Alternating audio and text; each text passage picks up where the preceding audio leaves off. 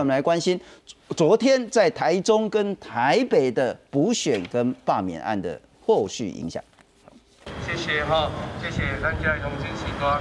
中日选区补选落幕，再度败选的严宽恒一早打起精神，在国民党立委江启臣的陪同下展开谢票，挥手向民众致意，是否为再战二零二四做准备？话中似乎埋有伏笔。只要相亲，呃，有需要，我们随时都在，我们会继续努力。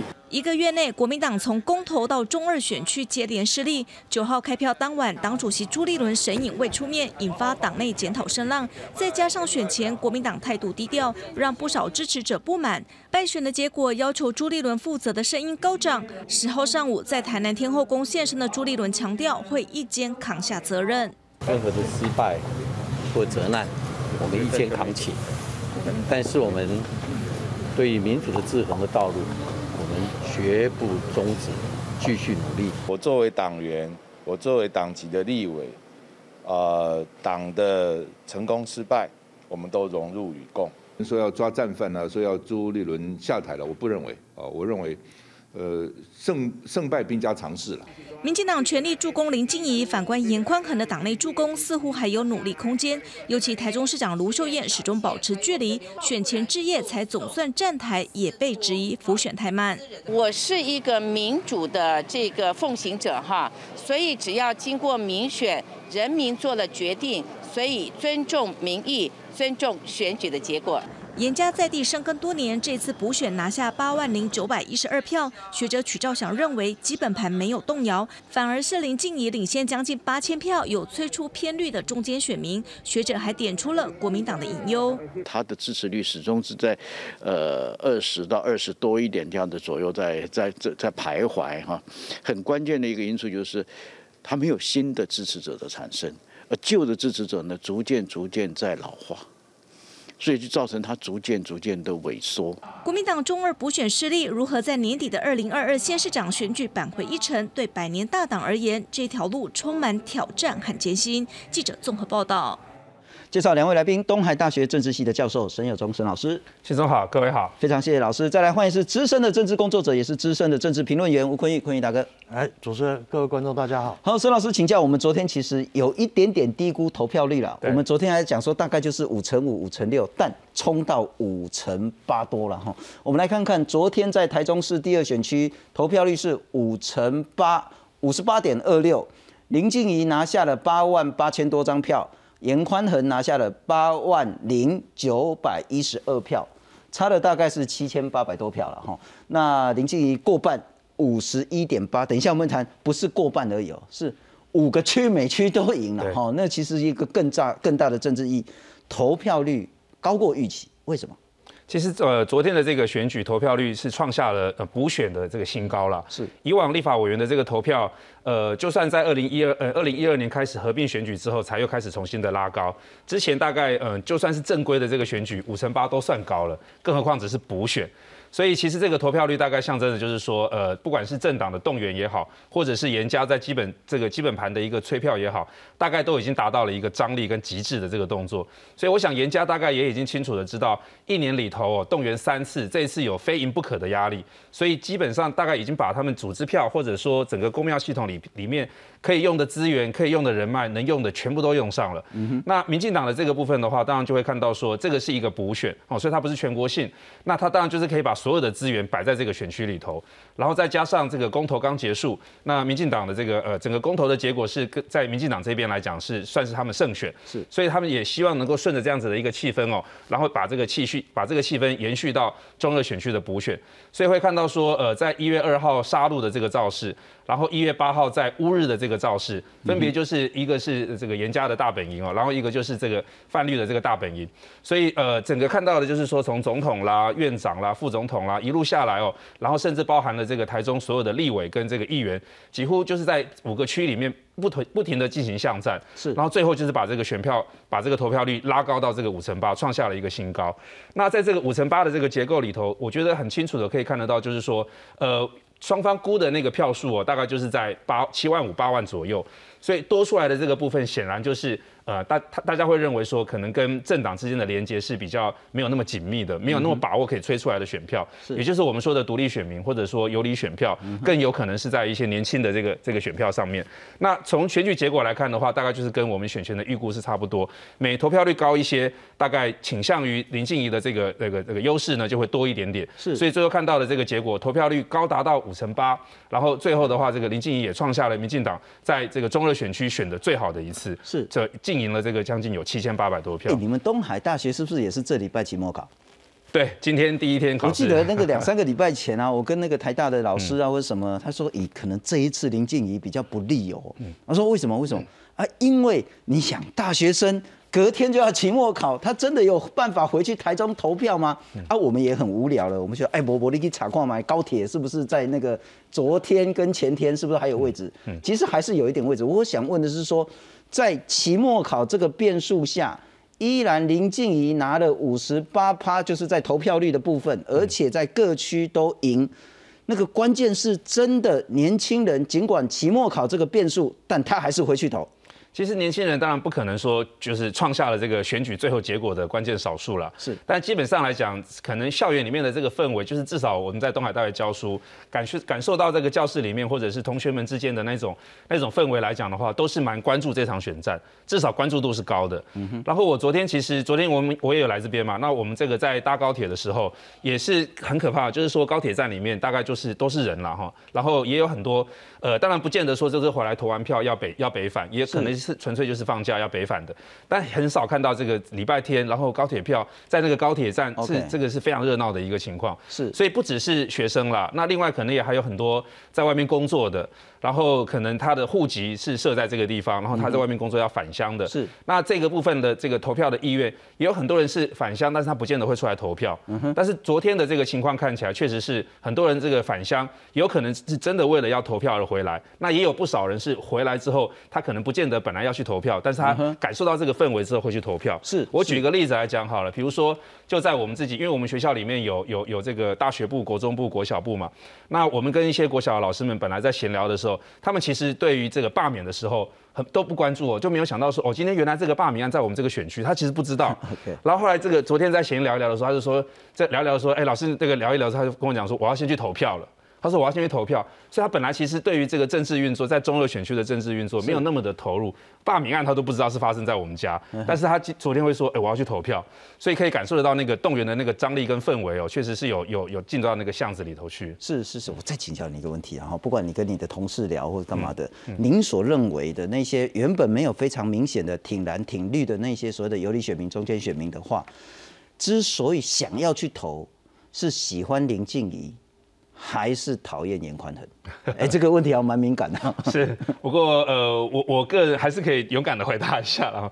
那可能在这个独立选民的这个部分，或者说年轻的选民的这个部分，或许后者会比较明显一些些了。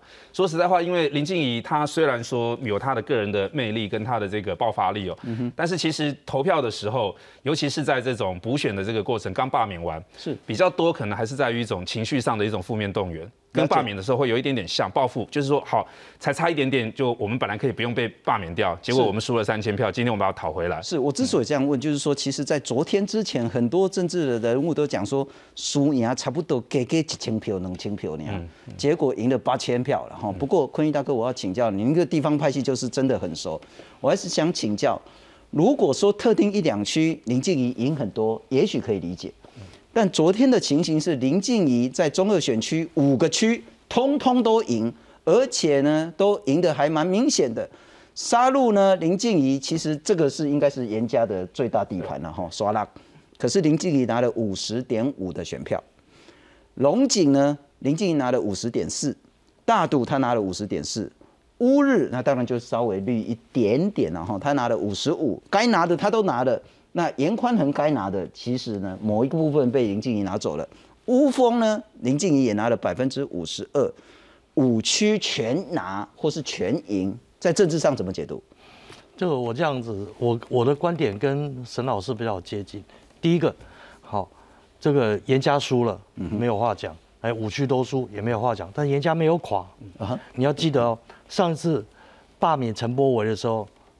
地方派系、农会也全部都动员喽。是，好，严家是有动的，不是没有动的，七万八千票，这次他动到八万票，多三千。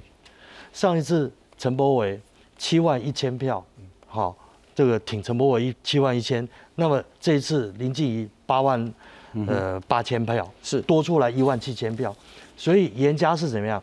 严家是被淹，我我们这样形容，他是淹过去了，他不是冲垮哦，他没有垮，那他只是被淹过去。那多出来是什么呢？就是被这些，呃，呃，造势啊，或者严家的打击严家的种种的新闻啊，或者动员出来的赌烂票。我讨厌严家，我都这这我们家坦白讲是这样，他讨厌他，然后觉得觉得这个你怎么可以这样子玩？像我们有一些。我也东海了嘛，哈，我们一月二号我去去那个东海政治系校友会，就开始就在聊天呐。那有一些人就说，我原来那些那些什么严家的事情都是传闻，就被这样子一个画面一个画面或者一个材料一个材料弄出来，哇，原来都是真的哦，哦，原来还那么夸张，所以那个印象就翻过来，一下子宫保地，一下子违建，一下国有你如果只有一条就算了，就他很多条。结果就那个印象就整个被翻过来，那所以其实其实讨厌的票那淹出来了，然后而且原来不投票的人可能很多人都是被这边催住了，所以多出来的大概都是这些，这些人也不见得都是呃大学生，嗯哼，好，我这样讲，第一个反家投票人那多半是年轻人没有做，但不见得都是大学生，是。好很多可能来工作的，那他会比较受这种呃。意识的影响。第二个呢，那在当地的本来不投票，哦，这些事情可能会会自己说，哇，我们家立委是这样子搞的，然后然后就跑出来，他原来不投票，他跑出来。你要知道那个地方选举人口大概是快三十万，嗯，哦，一趴的投票率多一趴的的意思是什么？投票率多一趴就是三千票，是，好，所以他这回多了差不多五趴。之前原来说输赢都三千票，我们那时候去校友会的时候到处问啊，蓝的绿的都有啊，哦，没有人敢敢给我答案，没有人敢跟我开赌啊。他说输赢三千票啊，那个太阳出来跟不出来，那三千票就就翻了，是，那很恐怖啊，那个连赌盘都不敢开。好，所以大概的状况是这样，可是最后的结果，喏。是这个投票率拉到这么高，这真是前所未有。哎，不过可以大哥，你说是这次严家是被淹过去，淹过去的概念就是说，这次淹不见得下次还能淹。不见得。我们来看看，刚刚是想说林静怡五区全拿了哈，可是你如果再看右边蓝色严宽恒的得票，怎么样也在乌日虽然蛮绿的了哈，他也拿了四乘三呢，其他大概四乘八、四乘八、四乘六，嗯，四乘三以上都还是严家的势力。我这样子讲，乌日跟乌峰，好，这边原来这两区其实乌日是比较绿的，雾峰其实是一半一半，是。好，那个原来没有比例，应该不会差这么多，嗯，好，为什么呢？因为雾峰有很多省府老员工，嗯好，省议会啊，好，那相关单位的那个那个势力很庞大，好，这些都是蓝的票，那么选前大概三四天吧，好，有一个。当地的议员就突然在脸书上面啊发文，然后放炮，因为他跟刚跟议长通过电话，他心情非常激动，说民调说乌峰输六趴，怎么可能？乌峰怎么可能输六趴？然后哇哇哇这边骂了，然后大家怎么如果是真的那个乌峰怎么都不挺在地人？好哇哇哇骂完，结果还好我半夜起来，哎扫到了，第二天早上大概因为选前十天内不能够。公布民调数字嘛，赶快把那个数字就拿掉。那开出来真的就差不多输六趴，好，那个很准的。好，那那个雾峰会输到六趴，对于当地来，对于严家来说是警讯哦。因为这些地方像乌日、雾峰这个地方，都是新住人口扫进去了，那把那个当地的派系的力量，那比例给稀释掉了。是，那这些人都不是严家的票。这才是问题。同样的，在沙鹿也越来越多外住人口。对，因为现在你看到沙鹿其实变化很大。对。那我想第一个问题就是说，好，那这个版图可能会慢慢慢慢往右边过去了。对，这是一个趋势。第二个，我想问，所谓的严家被淹过去，换个角度问啊，如果这次国民党大团结，国民党有用很大很大、极尽洪荒之力的话，是不是就不会淹得这么惨？不会，也没有用。为什么？第一个，严家他就是地方派系，就是竹枝型，他就是一栋水泥楼，好，你你大水淹过来，淹一层楼他不怕，嗯哼。啊，他就三层楼，比如说这样子，我大水淹到二层楼我就摇了，我就开始开始比较严重，嗯，很难讲水不会淹到三层，这一回就是就是水淹三层楼啊，是，那那那这种这种状况很难挡，这是第一个，第二个。负面选举，或是负面文宣，或者是大咖下去那个造势的时候，要有一个前提，对方本身是要有破口的。我了解。好，那林静怡，你说他有做过什么弊案吗？他没什么破口啊，你打他也没有用啊，你没有办法把他压下去。嗯哼。所以顶多就变成蓝绿对决。是。然后，那么把自己的人多动员出来一些，这种状况其实比较像在台北霸场那一场。了解。好，那个如果蓝营前面不是那个朱立伦说起来，好说什么公民团体，所有蓝营大咖全部下去连扫七天，哎，那个两趴搞不好就过了。这样子，好，因为那个那个那个不是林长佐有什么负面的是状况，反反正我就纯粹政党对决，那个反而容易赢。可是，在中二选区的选举类型是，你看民进党是猛打严家弊案，可是你要反过来说，你要你要你要你要打林静怡的。比啊，林静很少有东西可以。您的意思就是说，就算这两三个月，朱立伦啊、卢秀燕啊，天天去台中第二选区，这个状况也不会被改变，可能会好一点点啊。那但是结果就是这样，不会。了解。不过我们来看看这件事情，大家也在看，包括说特别对国民党来讲。国民党在这一次战役之后，因为先前包括公投四个公投都算是挫败，在经过这一次，不管是罢免林长佐，乃至于台中补选的话，看起来是一再的落败，而这最后会有什么影响？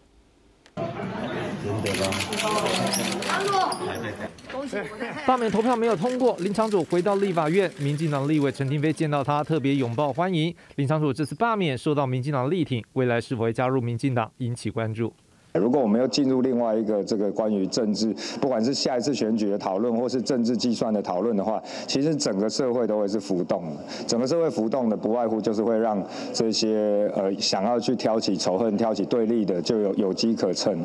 不止挺住友军林长佐，民进党林静怡拿下台中市第二选区立委补选席次，再加上上个月四项公投全胜，获得民意支持。身兼民进党主席的总统蔡英文趁胜追击，十号召集民进党选队会，包括副总统。赖清德、行政院长苏贞昌等人与会备战年底选举布局，建议即将举行的中执会选举期程延至农历春节后，视疫情状况再行启动。面对年底直辖市及县市长选举，党内预计最快农历年后第一波提名，包括高雄市长陈其迈、台南市长黄伟哲、嘉义县长翁章良等人。学者分析，虽然民进党目前政党支持度较高，但国民党现任县市长普遍满意度高，加上国民党具有地方组织优势，民进党还是要步步为营。虽然我们看到这几场选举让民进党带起了全国的风向，可是这样的全国风向足不足以打倒这个地方上的这个原本国民党的既有的这些候选人的实力，这是他的隐忧。特别是县市议员的提名啊，其实在地的情况其实绝对要考虑在里面啊。提名多少人会比提名谁来的重要很多。郭学者认为，四年前蔡政府支持度不高，导致当时绿营在九合一地方选举失利。但最近民调大有进展，对民进党来说，年底选举应该会比四年前有所成长。记者张雄、陈信龙台北报道。好，沈老师，那问题就是说，在昨天的选举，不管是台北或台中之后，对于蓝绿的政治版图，特别对国民党来讲。这个是赵少康所说的“胜败乃兵家常事，不用在意”，还是说这个叫一叶知秋？国民党恐怕就是一去不复返。呃，一去不复返，或许是有稍微比较严重一点了。不过这个确实是看到说，呃，一个持续往上，一个持续往下，然后经过了今年的啊，还有去年年底的公投这几场选举，并没有缩小双方的这个差距，反而有越拉越大的这个情况。所以我觉得现在国民党跟民进党大概是这样子哦。呃，国民党来讲的话，就是个人大于派。再大于整个党中央，民进党刚好倒过党，刚好倒过来，整个政党的声势是。大于党里党里头的这些什么新潮的政国会什么的，再大于个人，所以你会看到说，在选举的时候，其实林静怡下来的时候，在中二选区默默无名，但是当你新潮流也好，那个英系也好，或者说郑国会已经决定要挺他挺到底的时候，这个时候中央再一下来，他整个士气就燥起来了。那另外一边刚好倒过来。另外一边是这个人大于派大于党，所以今天 这个你你讲说这个地方派系要提出了这个呃严宽恒，然后国民党想要进来的时候，严家不见得欢迎他，因为或许更甚至于是会觉得是一种包袱。我我觉得卢秀燕现在就是这种心态，侯友谊也是这种心态，所以在国民党里头来讲的话，现在看起来的是说。个人哦，他已经累积起来的一些个人的这个声势跟支持度之后，他反而会认为有的时候国民党的这个东西背在他身上是个包袱，是因为有一些像啊这个深蓝的啦、战斗蓝这个，他们或许在这个地方选举上面来讲，不见得会帮助他们可以开拓更多的中间选票。但是民进党来说的话，只要团结起来哦，在那个初选的过程中，可能会竞争的很激烈，刀刀见骨。是，但是你只要提名出一位候选人，开始炮口向外，开始知道敌人在这个国民党那边的时候，哇，那是非常团结的。是，所以两个政党之间的这种动员的这个气氛，看起来，这也是为什么刚刚主持人提到说，国民党会不会因此而一蹶不振哦？我的我的看法是这样，就是说，国民党里头现在裂解成好几块了。好，一个叫做深蓝的，或或者我们讲叫做战斗蓝。嗯哼。然后还有一块呢，就是地方派系，在各个县市，特别是在中南部的地方派系，依旧有它的影响力在。然后最后最弱的一块，反而是在党中央。好，从过去的江启臣到现在的朱立伦，都很弱势。到这次的这个选举，甚至连这个政党里面的文宣啦、动员啦，都没有办法到到到到到地方上去。是，不管是他自己动不下去呢，还是说严宽恒不想要他进来，反正最后结果来看的话，反而是说你看到一个一对一对决型的这种政党的选举，反而是一个看不到党中央、看不到党主席的一个选举。是，所以国民党现在面临到的最大的问题，就是在于说三头马车。地方选举的时候，我到底是要听地方派系的呢，还是要听这些深蓝的这个激情的这个呐喊呢？是，还是到底要听这个党主席的话呢？他们三个。不同的方向会让选举的时候选民很错乱，但是民进党是相反，民进党就从下到下，从上到下方向一致，全党动员，然后把整个声势呢就是造的非常的非常的稳固。是是是，不过坤兄，其实大家在看林静怡的哈，其实我觉得要看的还不是林静怡，你要看陈柏伟，你要看陈世凯，你要看林佳龙，嗯，就是说一个被罢免的，他是请全力来补选，然后之前呢一直选选出严宽恒的。他没有选之后呢，他也是请全力的补选。之前呢，选出卢秀燕的也是请全力如补选。这三个呢，其实甚至陈柏伟都不是民进党，不同的党、不同的派，然后只要出推出一个，那全党就是一起来打。可是你相较严宽仁，就是讲很难听，就自己一个人对付整个党。我还是想问，你对蓝营比较熟，蓝营后续改变的可能到底是什么？零，零哦。而且而且而且呃，只要朱立伦还在，不可能。好，朱立伦这次我其实对他很失望，我原来没有那么失望，只觉得他是老油条而已。好啊，但是他这一次败选以后躲起来，好，这完全不是一个，这已经违反了领导统御基本原则。嗯哼。那如果一个公司，我的我的主管一个部门主管打了大败仗以后是。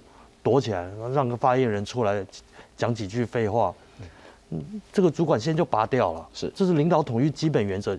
你上面的人都这样子的，都是这个德性，好，争功诿过。那你说他，你说他这个只是不想沾上失败，要保住党主席位置。可是那个陈柏维三 Q，那那个一过的时候，然后啊，我跳起来，马上 当当天晚上就去沾了。所以这个这个领导人，这种争功诿过的。个性放在这个地方，对不起，那国民党就不可能改变。第二个，国民党里面其实还还更复杂，光是深蓝，那他不只是战斗蓝啊，还有不战斗的深蓝啊，他每天就是只会教唆杀人啊，那那不不不，很多人从来没有下过一线去打过仗，好，从来没有从来没有去硬顶过，好，你说这一次霸场的事情，好，霸场的事情。哎，党中央也没有动员，地方也没怎么动，好，那个全部都是因为深蓝的人或者住在那边的人，对于林场所从以前就很讨厌，好，然后林场所在地方的经营也不是很够，然后有些人不是我我我写了嘛，那个万华那边的欧巴上讲讲讲，说车子这样子过去，哎那嘿一下，好，呃那个他讲嘿就是嘿 Friday 啊，好那。Freddie，他他这个把他念的 Freddie，他不熟，好，然后在这边再讲讲讲讲讲，哦，深蓝人骂一骂，很多人是自己去投票的。他说我就是讨厌林长佐，我就去去投票。嗯哼，这些是这一次这这些这些这些同意票是这样子出来的，那不是党中央动员什么东西。党中央如果更有组织、更有动员的话，那其实那这个这个状况那个百分之二不是很困难的事情。嗯所以国民党现在这个状况，沈老师刚才讲的事情是很对的。它不但分裂成好几块，而且我形容这件事情是怎样，这些地方诸侯一看党中央不行了，嗯，这叫什么？大水库要崩了。是，请问水库崩的时候，什么东西会留着？山头啊。那那个其他的都都毁了，所以只有山头会留着。那山头的意思是什么？历史上面山头就是就是乡勇团练嘛。